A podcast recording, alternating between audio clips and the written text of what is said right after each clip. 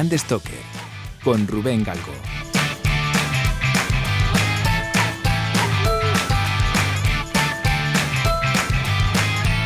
Hola, ¿qué tal? Muy buenas amigas y amigos de Brand Stoker. Bienvenidas, bienvenidos al decano de los podcasts sobre branding, identidad visual y cultura de marca.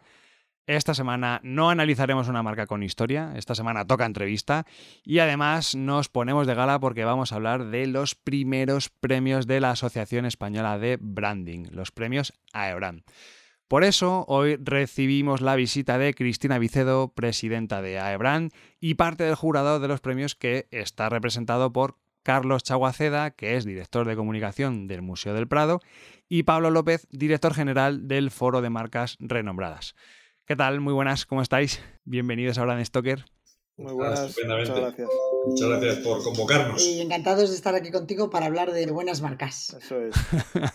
Oye, Cristina, la última vez que te pasaste por el podcast hablamos de la importancia de darle visibilidad a nuestro sector a través de, unos premios. Esto yo creo que fue a mediados de enero, más o menos, del año 2021.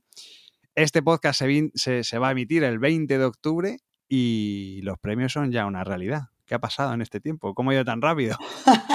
pues mira, lo que ha pasado es que ha habido gente o personas dentro de la asociación de, branding que nos lo hemos cobrado para que esto saliera adelante. Y la verdad es que yo me siento muy orgullosa de ser además la presidenta de esta asociación y en particular de unas cuantas personas de la asociación que hemos empujado hasta que lo hemos conseguido. Y creo que además nos van a quedar unos premios muy chulos y que probablemente hayan venido para quedarse por muchas veces.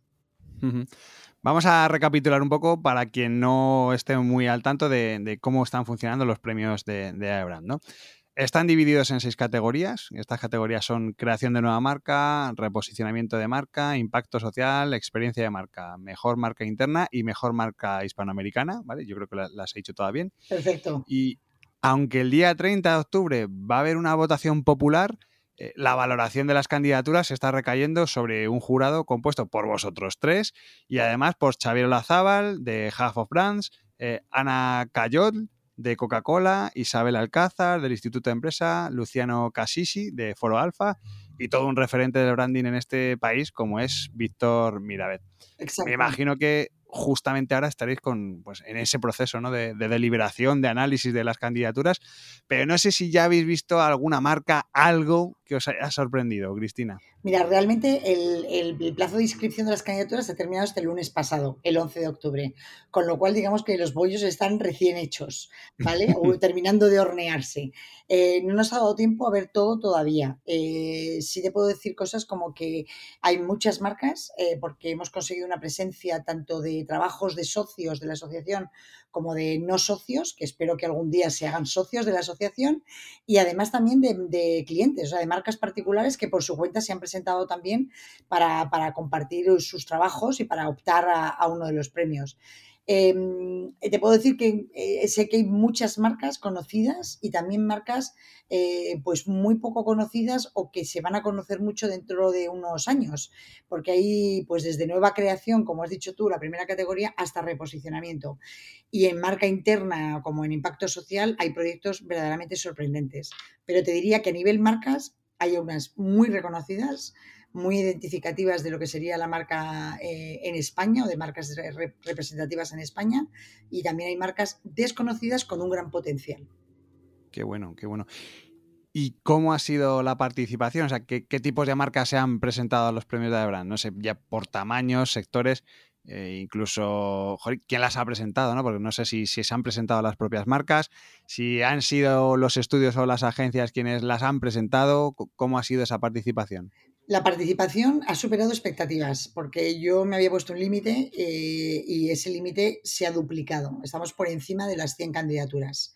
Y cuando te digo eso, mm, para mí es un récord, ¿vale? Eh, nos habíamos dicho, habíamos puesto el límite de unas 60, 70 candidaturas y estamos muy por encima de, ese límite.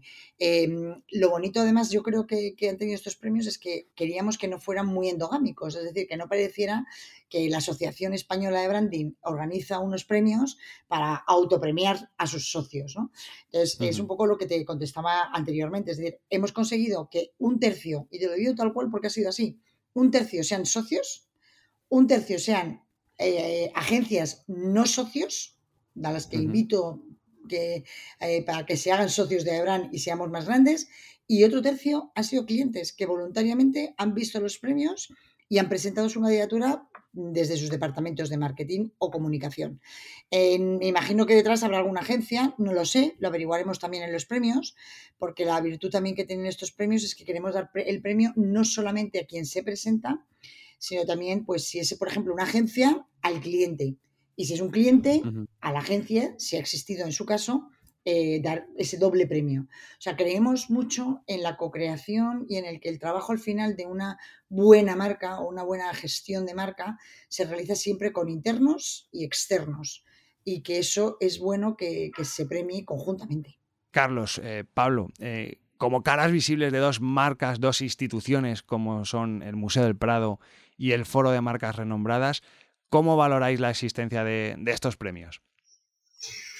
Pues Pablo, tú empieza.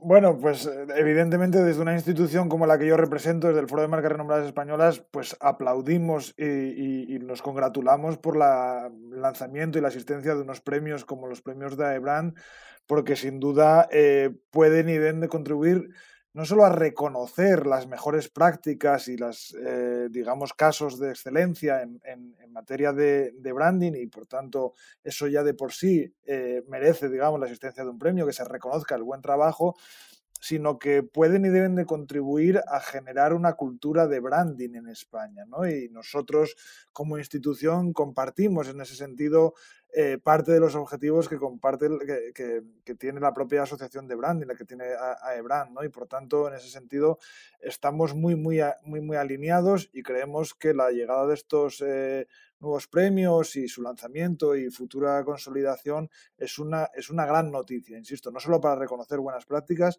sino también para contribuir a generar esa cultura de branding tan necesaria en España.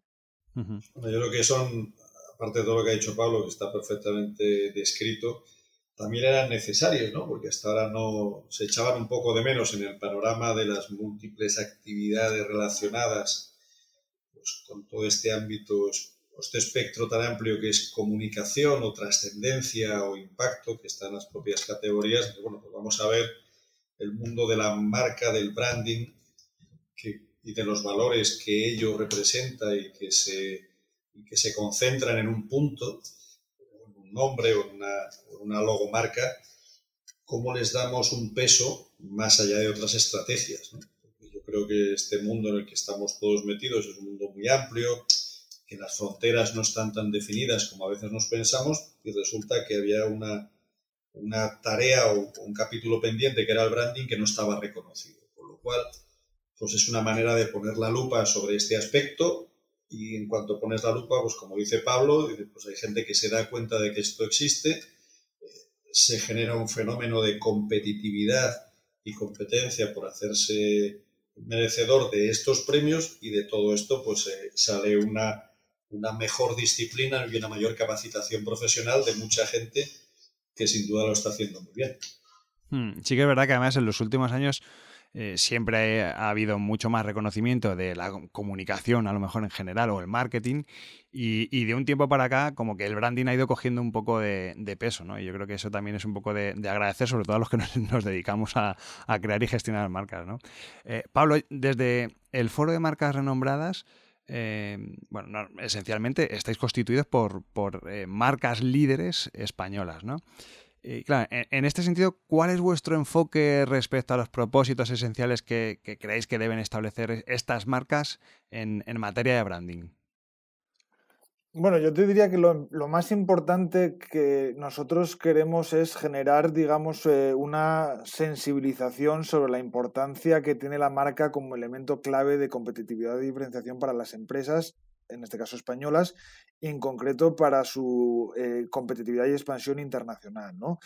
Y en ese sentido, eh, yo creo que, todos eh, tenemos que generar, bueno, pues em, un, ecosistema, por así decirlo, que nos sirva para dar a conocer las buenas prácticas, igual que se va a hacer en estos eh, primeros premios de AEBRAN, también nosotros tratamos de alguna forma de utilizar a las empresas y marcas líderes que forman parte del foro como estímulo y espejo para el conjunto del tejido empresarial español. Es decir, eh, dar a conocer que existen eh, marcas españolas que han trabajado muy bien su marca, han generado marcas relevantes, no solo en España, sino también a nivel internacional eh, y que de alguna forma han puesto a la, marca en, el centro de su estrategia de, negocio, ¿no? Y por tanto, eh, al final nosotros siempre decimos que las marcas líderes que, que son las que forman parte del foro representan la punta de lanza de nuestro tejido empresarial y tienen que servir, como decía, eh, de estímulo y espejo para otras marcas. ¿no? Y, en ese sentido, pues nosotros tratamos de dar a conocer esas estrategias, esas buenas prácticas, para que también eh, sirva un poco para generar esa cultura que decía anteriormente, pero también para que sirvan un poco como locomotoras, ¿no? Locomotoras de eh, lo que es la, oferta española, ¿no? Cuando hablamos del exterior y cuando, hablamos de la marca España, pero también que sirvan para como locomotoras en el sentido de, ejemplo, de, alguna forma de demostrar que, es, que un cierto modelo de competitividad, que es el que nosotros defendemos, es posible y ese modelo de competitividad pasa claramente por la apuesta por activos y recursos intangibles como es la marca. Y creo que ahí seguimos teniendo eh, mucho trabajo por hacer, con lo cual eh, yo siempre digo que en España eh, no existe, y, de hecho estaremos en una posición seguramente de desventaja frente a los principales países de nuestro entorno, una suficiente cultura de lo que es la importancia de los activos y recursos intangibles, entre ellos la marca. Y de hecho hay datos eh, de, diferentes estudios de cuál es el peso de la, inversión en activos intangibles en, España frente a otros países de nuestro entorno. Y no estamos ahí. ¿Quiere decir que no hay empresas que no están ahí? Claro que lo hay. Claro que hay empresas que lo, que lo entienden, que apuestan, que invierten por la marca y que ponen la marca en el centro de su estrategia de negocio. Pero si hablamos del conjunto del tejido empresarial español, pues yo diría que todavía es una asignatura relativamente pendiente y por tanto parte de nuestro trabajo consiste en ello, parte de nuestro trabajo consiste en poner a las marcas líderes como ejemplo de, ese modelo eh, y, creo que estos eh, premios eh, efectivamente pues comparten esa misma filosofía y por tanto para nosotros son absolutamente bienvenidos porque de alguna forma están alineados con nuestra propia misión. Y Carlos, en, vuestro caso, que sois una institución cultural, ¿no? yo creo que es el, referente de la cultura eh, como todo el mundo sabe, pues vosotros, el, Museo del Prado, tiene una proyección internacional que además se ha nutrido mucho la marca España de, ella. Em, por eso me gustaría saber qué es lo que tiene que comunicar una marca cultural como la del Museo del Prado para poder llegar a su público objetivo. Yo creo que, fíjate, el gran descubrimiento del Museo del Prado en los últimos años, en lo que se refiere a la, comunicación y el marketing, a esto que estamos hablando ahora, es la importancia de ser un, sello de calidad. O sea, es, un museo no es solo una agregación de pinturas, ni un cuadro es solo una agregación de bastidor de madera, lienzo, clavos y, espátula, sino que es algo más. Entonces, ese, ese todo conjunto que hace que el Prado sea más importante que todos los cuadros que, que atesora. O sea, el Prado ha conseguido, fruto de su historia y de la tremenda vinculación con ya que todos y cada uno de los españoles, ser algo en sí mismo, que si lo piensas es una abstracción, porque ¿qué es el Museo del Prado? Pues a todos nos parece una marca de referencia cultural, de excelencia, acá España, pero si lo piensas, si llegáramos desde otro planeta, pues es un edificio que contiene cuadros. Es un propio eh, ejemplo de la importancia del branding. Tú cuando hablas del Prado hablas, hablas de hablas de Goya, de Velázquez, de Bosco, de Greco, de Tiziano, de Murillo, de Tintoretto, pero hablas de algo más, hablas de algo más que ha sabido hacerse un hueco en el, corazón de, todos los españoles, y cuando digo todos es el 92% la última encuesta que hicimos, y desde luego ser al mismo tiempo eh, popular en el sentido de conocida por todos, admirada por todos y reconocida internacionalmente.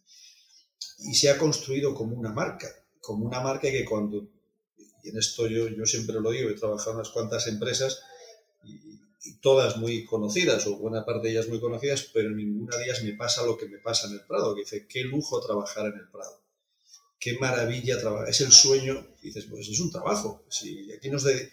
pero el Prado ha conseguido, eh, digamos, por agregación de multitud de elementos diferentes, todos ellos de gran excelencia, eh, fundirse y, al mismo tiempo luego escanciarse en una gota que es su nombre. Tú dices, trabajas en el Prado. Y, todos los trabajadores que trabajamos aquí sentimos esa responsabilidad y ese privilegio, y los que nos ven desde fuera también entienden que el Prado es algo distinto. Y el Prado es algo más que un museo, es algo más que un edificio, es algo más que unos cuadros, es algo que nos representa a todos.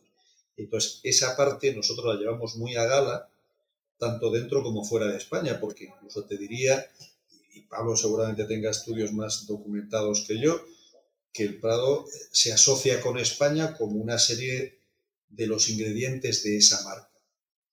Y esa capacidad que ha tenido, que hemos tenido los españoles de construir este, este branding en torno al Prado que acumula todo lo bueno, sería deseable, y es uno de los objetivos de la asociación y por supuesto del foro, extender esta actividad o esta visión al resto de las áreas de actividad de la economía española.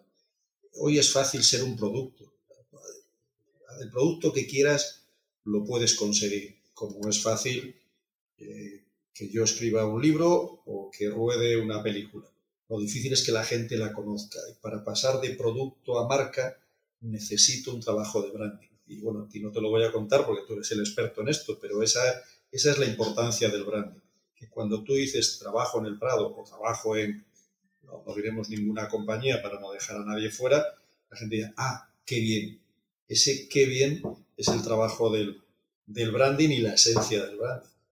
Sí, sí, sí. Son, son esos intangibles, ¿no? Que decía antes Pablo, que, es cuando se ponen de manifiesto, cuando, cuando ves que efectivamente la, gente. No sé por qué. La, la, respuesta siempre es no sé por qué, pero conozco esta marca, ¿no? Bueno, pues ese no sé por qué es precisamente porque hay un trabajo previo de una estrategia de un montón de años, una, una gota malaya, ¿no? Para que la gente al final se le vaya pregnando un poco en, en, su memoria, pues, pues esa identidad, esa, ese naming, ese, esa identidad visual. De, hecho, eh, yo añadiría algo de al hilo de la reflexión de Carlos, que el conocimiento de una marca es una condición necesaria pero no suficiente. Eh, al final tú puedes ser conocido para lo bueno o para lo malo. Eh, como marca o como persona o como institución, puede ser conocido para lo bueno o para lo malo. Como decía un antiguo directivo del foro, eh, el Lute era muy conocido, pero no necesariamente, o Jack el Destripador podía ser muy conocido, pero no necesariamente con connotaciones positivas.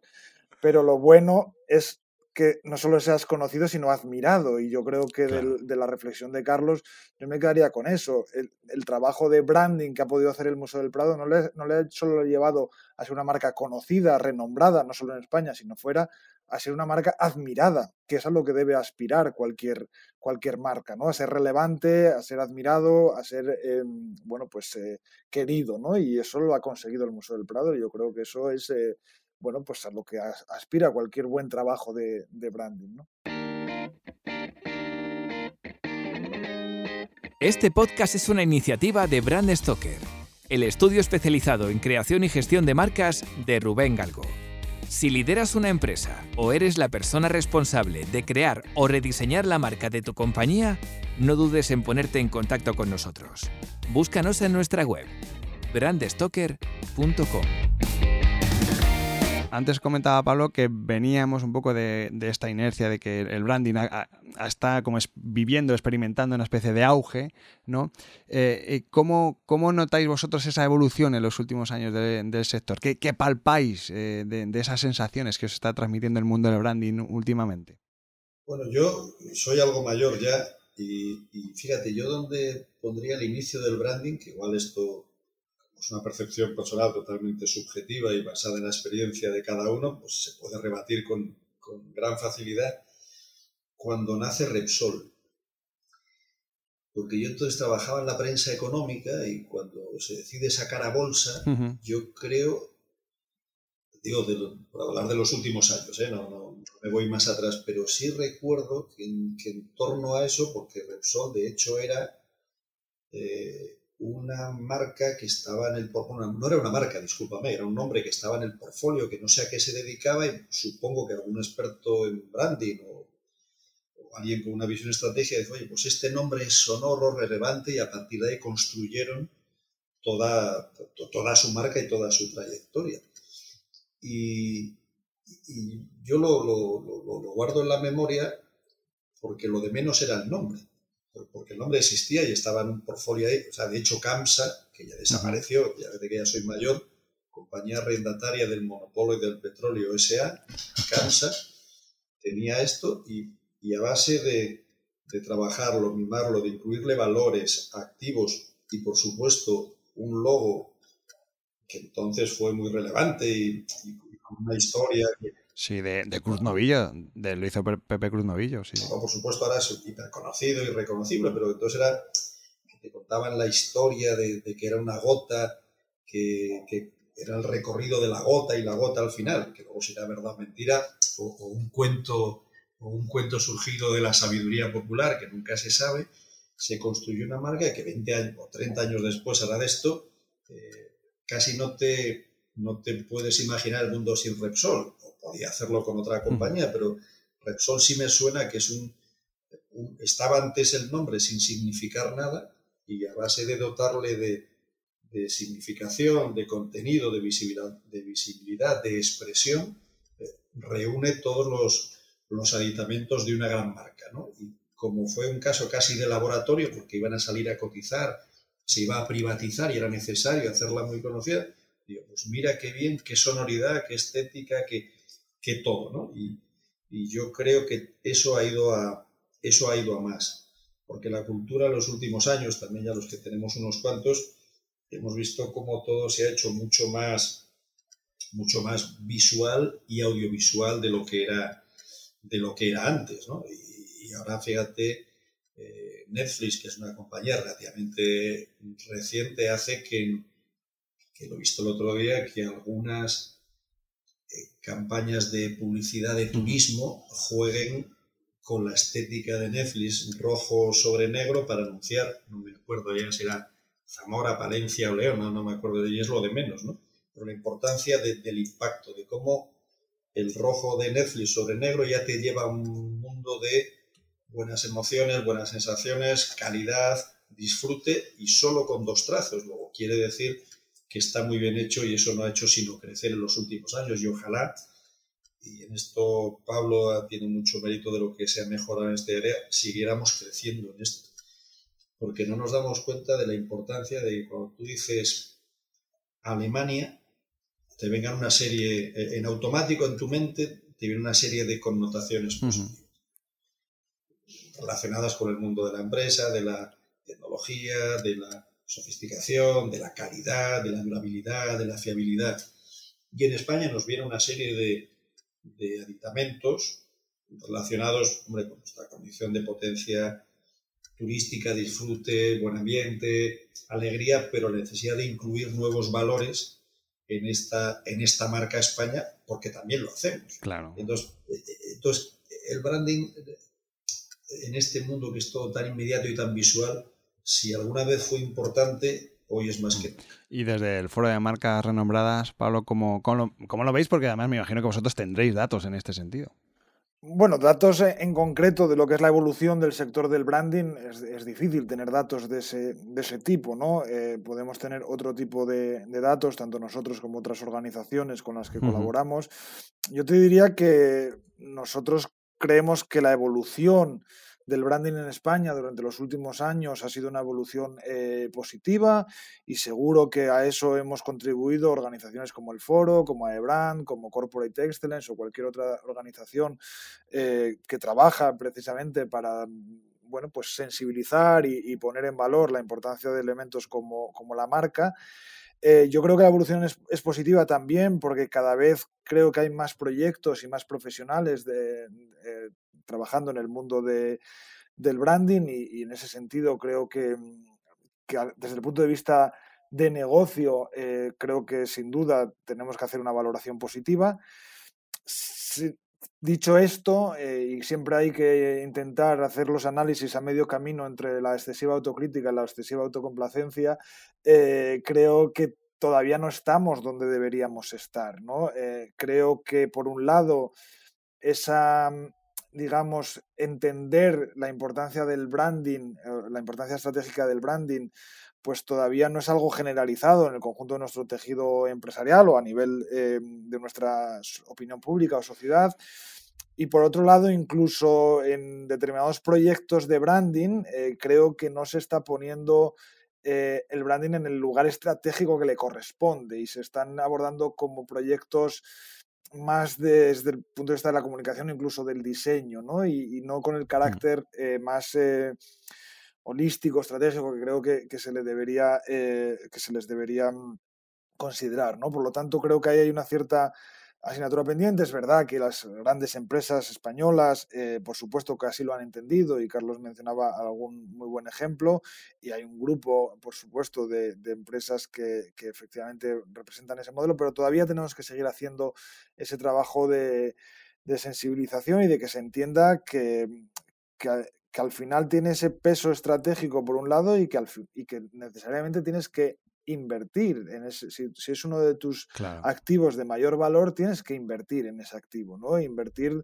de una forma permanente en, eh, en, el tiempo, ¿no? Porque estamos hablando de, de, generación de valor a largo plazo, que cuando hablamos de, de, marca, lo que estamos hablando es de la capacidad de generar diferenciación y relaciones duraderas, y para eso tienes que mantener la apuesta en la inversión en el tiempo. Yo creo que ahí seguimos teniendo eh, una cierta asignatura pendiente. De hecho, eh, Carlos de alguna forma lo mencionaba en su reflexión al, al hablar de de las connotaciones positivas o negativas eh, de España y por tanto eh, introduciendo el concepto de la marca España, siempre entendiendo que estamos hablando de estudios que están haciendo, que están hechos sobre la opinión pública general, que eso siempre tiene eh, ciertos sesgos. Pero bueno, sin ir más lejos, la semana pasada se presentaba el estudio del Real Instituto Elcano, que se hace con el modelo RepTrack, en el que nuevamente pues España sale en una posición yo diría que muy buena en cuanto a lo que es la imagen internacional, la reputación internacional de España, muy asociada a atributos, lo que, los lo que los expertos llaman atributos blandos, relacionados con nuestro estilo de vida, nuestro estilo de vida, nuestra cultura, nuestro ocio, nuestra gastronomía, etcétera, etcétera, lo cual es muy positivo y tenemos que saber eh, aprovecharlo y utilizarlo. Pero, en cambio, en esos estudios, uno de los elementos peor valorados de España, en los, en, los, países en los que se pregunta, es el disponer de marcas y empresas reconocidas. Y ahí, seguramente, eso eh, significa que hay un gap entre percepción y realidad, es decir, que en esos países en los que están haciendo esos estudios no se conoce bien la realidad, en este caso, empresarial de, España y las marcas que, que España tiene pero, pero en parte también hay una realidad detrás de eso, y es que no tenemos suficientes marcas relevantes y reconocidas internacionalmente. Y no tenemos porque no hay un suficiente número de empresas que entiendan y, y, y, de alguna forma apuesten por ese modelo y por poner a la marca en el centro de sus estrategias de negocio y de su expansión eh, internacional. Por lo tanto, tenemos un, un núcleo muy relevante de marcas embajadoras, empezando por el Museo del Prado y continuando pues, por, desde Zara, Inditex hasta el Real Madrid, el Barcelona, Acciona, Osborne, Freysinet o tantas otras que podría mencionar, pero necesitamos muchos más como esas, ¿no? Eh, y, ahí tenemos todavía pues que seguir insistiendo eh, en ello y yo creo que la evolución es positiva, pero no creo que hayamos llegado al, al punto en el que necesitaríamos estar entendiendo la liga en la que debe, permitirme esa expresión, la liga, la liga en, que que debe jugar España, que es la liga de los países de nuestro entorno, de Francia, Italia, Alemania, Reino Unido, etcétera, etcétera. Ahí todavía tenemos un cierto camino por, por recorrer y utilicemos el ejemplo de las marcas embajadoras como es el Museo del Prado, que lo han hecho bien, pues ese es el ejemplo que tenemos que, que seguir y utilizar esos, esas buenas prácticas para, para tener muchas más marcas relevantes a nivel internacional. ¿no? Me viene al pelo la, reflexión que hacía antes eh, eh, Carlos sobre, sobre lo de Netflix, ¿no? Porque esto me, lleva también a una pregunta un poco malévola que os, quería hacer o transmitir, aprovechando que estáis analizando casos y proyectos de, marca para los premios de, Abraham. Eh, yo no sé por qué hay tantas marcas, o a lo mejor no, tantas, pero bueno, sí que hay cierto número de marcas eh, que, aprovechan conceptos y estrategias de otras marcas que son similares y no es que las copian, pero las siguen incluso sin, sin ser nada propio, o sea, porque son el líder, venga, vamos a hacer lo que hacen ellos, ¿no? Como como si existiese un miedo a, ser diferentes o ser diferenciales o a crear una estrategia totalmente diferencial. ¿Por, qué pasa eso? ¿Por qué el ejemplo que, ponía Carlos es que era perfecto? ¿no? ¿Por qué Zamora o la ciudad que fuese eh, se fija un poco en la identidad que tiene Netflix? Eso en la parte visual, pero a nivel de estrategia pasa exactamente igual, ¿no? Pues todos queremos seguir, pues, a nivel de marcas territorio, pues todos queremos ser Estados Unidos o en Nueva York. ¿Por qué se dan esos, esos casos?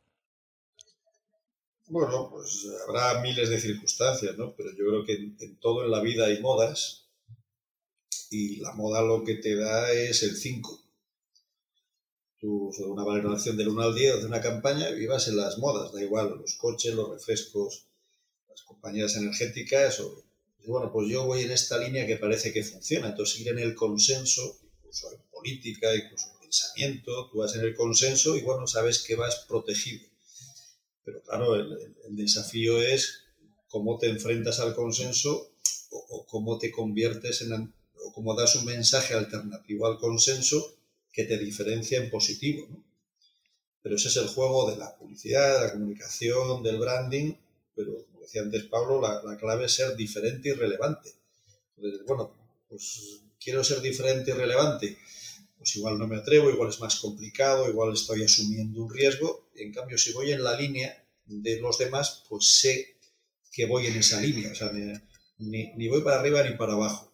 Y tomar, eh, esto lo decía Pepe Oneto, que, fue mi jefe y mi amigo también, mucho, que tiene una idea, tiene un problema. verdad.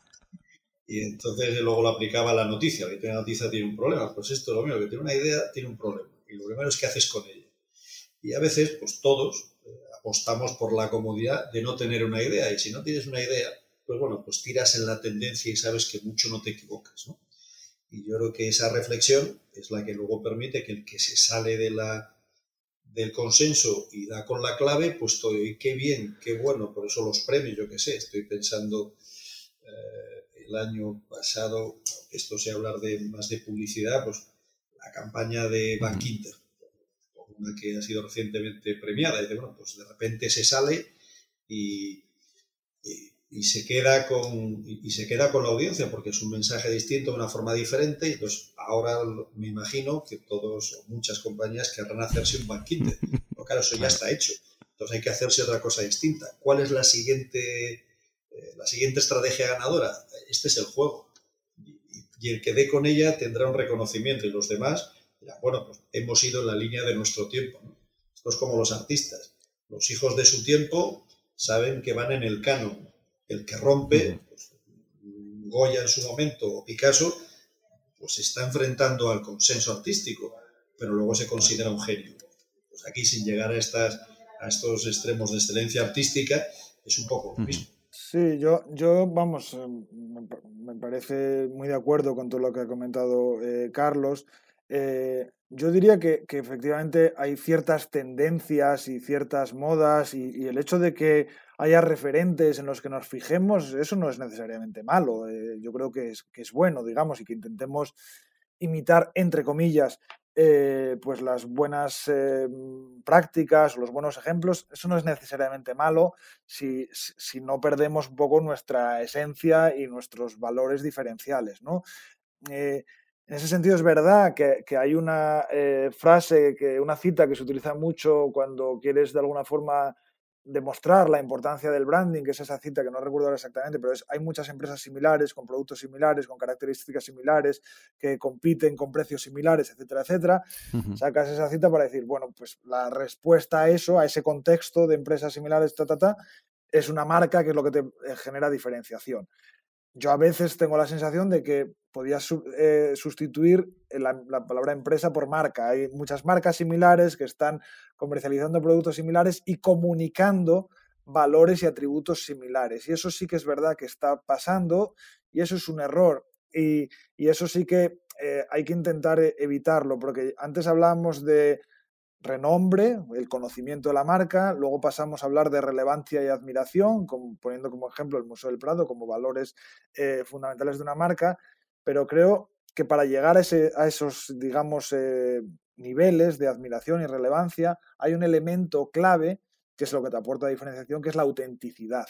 Si tú pierdes la autenticidad, si tú en tu estrategia de marca no tienes una estrategia eh, que, de alguna forma se base en unos atributos, en unos valores auténticos, eh, que sean identificables contigo, honestos, etcétera, eh, yo creo que nunca vas a llegar a tener esos niveles, no solo de diferenciación, por supuesto, sino tampoco, mucho menos, de relevancia y admiración. Por lo tanto, bueno, eso sería un poco mi, reflexión. No está mal que nos fijemos en los que, los que lo están haciendo bien, pero eh, eso no debe, digamos, evitar que mantengamos un objetivo de diferenciación y, esa diferenciación se debe basar en la autenticidad. ¿Sabes por qué lo pregunto? Porque yo me he encontrado en, muchos procesos de, bueno, en muchos, en, algún proceso de creación de marca, que el cliente al principio es que queremos ser disruptivos, queremos ser súper novedosos, queremos cambiar y revolucionar nuestro sector, queremos ser los mejores, tenemos que parecer los líderes y luego llega a la hora de la verdad, presentas una estrategia que va en esa, en esa línea, presentas una creatividad, una gráfica que es súper rupturista y de repente pues como que les entra ahí un poco el, reparo, empiezan ahí a recular y se lo, y se lo y recalculan, ¿no? Por eso un poco era la pregunta. Sí, estoy muy, estoy muy de acuerdo contigo. Lo que pasa que es que yo creo que es a veces miedo a, a perder las ventas, a perder la cuota de mercado, que cuando tienes ganado mucho terreno, pues a veces dices, jolín, a ver si vamos a dar cinco pasos para atrás y vamos a perder todo lo ganado en estos años. Eh, pero yo creo que es cierto, y eso lo comparto, creo que lo compartimos mucho en la asociación, muchos socios, que, hay que no hay que tener miedo, que para tener una gran marca hay que, hay que perder el miedo y arriesgarse. Y claro, a veces es fácil convencer, Rubén, y a veces es pues muy difícil convencer, sobre todo si es una marca que tenga un buen posicionamiento, que tenga una buena em, notoriedad de marca y que a lo mejor de repente pues hagas una campaña muy diferente y dices, uff, a ver si los de siempre que me compran ahora ya no me van a comprar porque no me identifican, ¿no? Es legítimo también, quiero decir, no, no vamos a decir que sea malo, pero hay que intentar empujar a los clientes a que se arriesguen, a que se arriesguen más. Yo creo que, hay un poco cierto de miedo en la creación de nuevas marcas o de nuevas mm, campañas. Eh, estamos llegando al final de, esta charla, Cristina, y, no sé cuáles son ahora los siguientes pasos. ¿Cuándo será el fallo del jurado?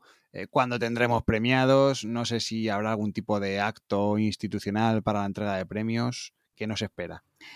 Pues mira, te lo resumo mm, mm, brevemente porque los hitos son, acaba de terminar el plazo de inscripción, el 11, eh, tenemos deliberación con, con, el jurado el 25 de octubre, es un día completo, previamente hay que hacer una, serie de visionados de las candidaturas y demás, pero esos son más trabajos individuales, eh, cada jurado va a trabajar individualmente en ver parte eh, del trabajo y después nos vamos a juntar a deliberar precisamente en la torre del IE, la torre que inaugura el rey el próximo martes 19, eh, porque allí será también la gala de premios, que ahora te hablo de ella. Vamos a hacer la reunión en el IE precisamente para que el jurado ya conozca el entorno donde será la gala y porque nos permite también estar en un entorno muy innovador y muy rompedor, ¿no? porque es la primera, mm, el primer campus vertical de, de Europa. ¿no? Em, el 25 terminaremos la deliberación y de ahí saldrá una lista corta. Una lista corta que vamos a intentar tener como tres candidatos por cada una de las categorías, ¿vale? Esta lista corta es la que se va a someter a la votación popular. Y la votación popular eh, se va a realizar entre aproximadamente el 2 de noviembre, porque el lunes es festivo, y es un lunes, será del 2 de noviembre hasta aproximadamente el 8 o el 9, depende porque necesitamos como 5 o 6 días porque vamos a ir emitiendo cada votación popular un día cada una, ¿vale? Estamos ahora mismo eh, eligiendo el método y la forma para hacerlo. A lo mejor hay algún día que son dos y lo hacemos en cinco días en vez de seis, pero vamos, sí vamos a tener una semanita para la votación popular para que podamos tener también ese voto por parte del público, ¿no? Digamos que la idea es contrastar un poco la votación de un equipo de, de expertos que están manejando grandes marcas y grandes negocios y luego tener, pues oye, el voto de la calle, el voto de la marca que tú, que, a ti te impacta, ¿no? Que a ti te llama como, como consumidor de, la calle. Eh, y después de esa lista corta se publicará probablemente entre el 10 o el 15 de noviembre para ya prepararnos a la reunión final o el escopetazo, el disparo final, que es el 25 de noviembre, que es una gran gala Lo hemos llamado gala, porque por variar un poco del tema de, los premios y demás, eh, porque se produce además de seis y media a nueve y media de la tarde, ese 25 de noviembre. Queremos que mucha gente termine de trabajar, se desahogue tranquilamente viniendo a ver un rato, eh, a hablar de branding, porque vamos a tener dos grandes keynote speakers, eh, uno de cliente, de marca, de una gran marca, no te puedo desvelar todavía esos secretos, Rubén. vale, vale. Y después vamos a tener mm, a un gran eh, mm, eh, estratega de branding eh, que viene del Reino Unido, de Londres en concreto, que nos dará una charla. Entonces vamos a tener la visión de una agencia y la visión de un cliente para hablarnos de marcas y de marcas que generan un buen impacto social. Digamos que hemos cogido el, el eje de la sostenibilidad eh, pero sostenibilidad como no de medio ambiente solo, sino de impacto en el mundo que nos rodea, ¿no? que engloba la economía circular, la sostenibilidad, la eficiencia, los, em, los usos eh, eh, adecuados de los recursos, etcétera, etcétera. Entonces, estas dos personas harán una primera charla, dos charlas muy potentes y yo creo que muy interesantes para mucho de nuestro público y de nuestro sector.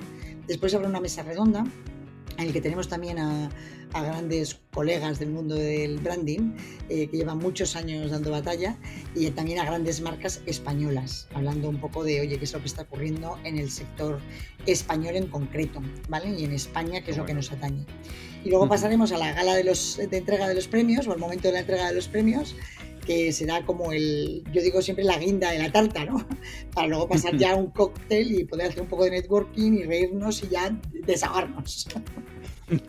Bueno, Joni, pues suena muy bien. Vamos a echarla larga entonces, porque parece que va a ser un poco largo, ¿no? ¿Cuánto, bueno, Hemos calculado en total con el cóctel y todo unas tres horas, ¿vale? Que sea seis y media, nueve y media.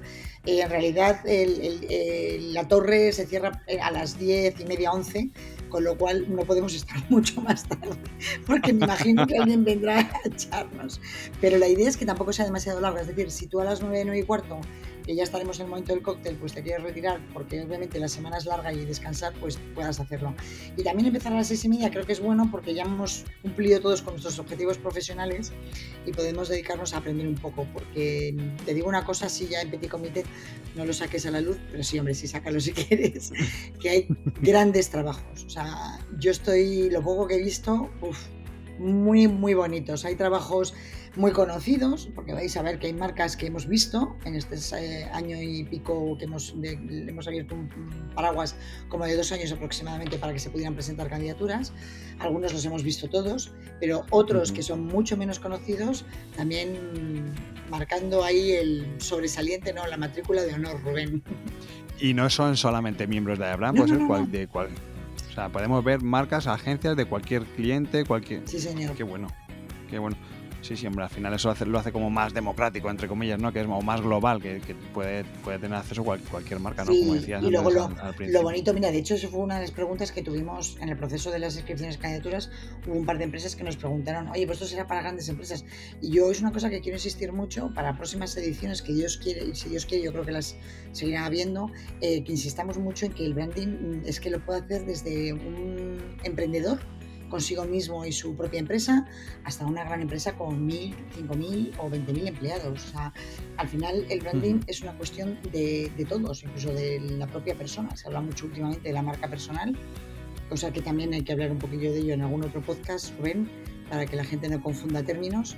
Eh, Yo te cojo, te tomo la palabra rápido, ¿eh? Pues tómamela cuando quieras, porque, porque me estoy un poco especializando en evitar que se confundan términos, ¿no? O sea, con respecto a la marca personal. Pero vas a ver que, eso, que la gestionar una marca, tener una marca, atañe, nos atañe a todos. Empresas, eh, clientes, eh, marcas de consumo, B2Bs, eh, organizaciones, ayuntamientos, cultura, o sea, todo. Pues muy interesante. Cristina Vicedo, presidenta de, de Carlos Chaguaceda, director de comunicación del Museo del Prado, y Pablo López, director general del Foro de Marcas Renombradas. Muchísimas gracias a los tres por, venir a este podcast. Yo solamente quería darte las gracias, Rubén, por abrirnos eh, los altavoces para hablar un poco de los premios. Quería dar las gracias a Carlos y también a Pablo por estar aquí conmigo y al jurado.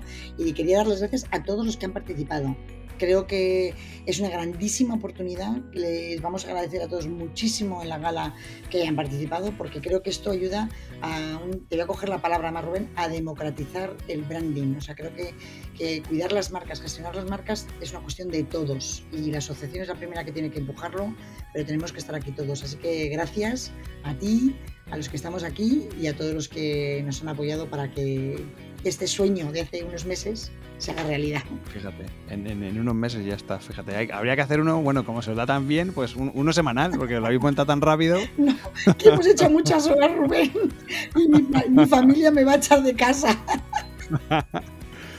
bueno, pues, pues nada, pues lo dicho, pues nos vemos entonces el 25 de noviembre en la entrega, en la gala de premios. Muchísimas gracias, Rubén. Muy bien, muchas gracias por la invitación. Muchas gracias. A vosotros, un abrazo, chao. un placer. Hasta luego.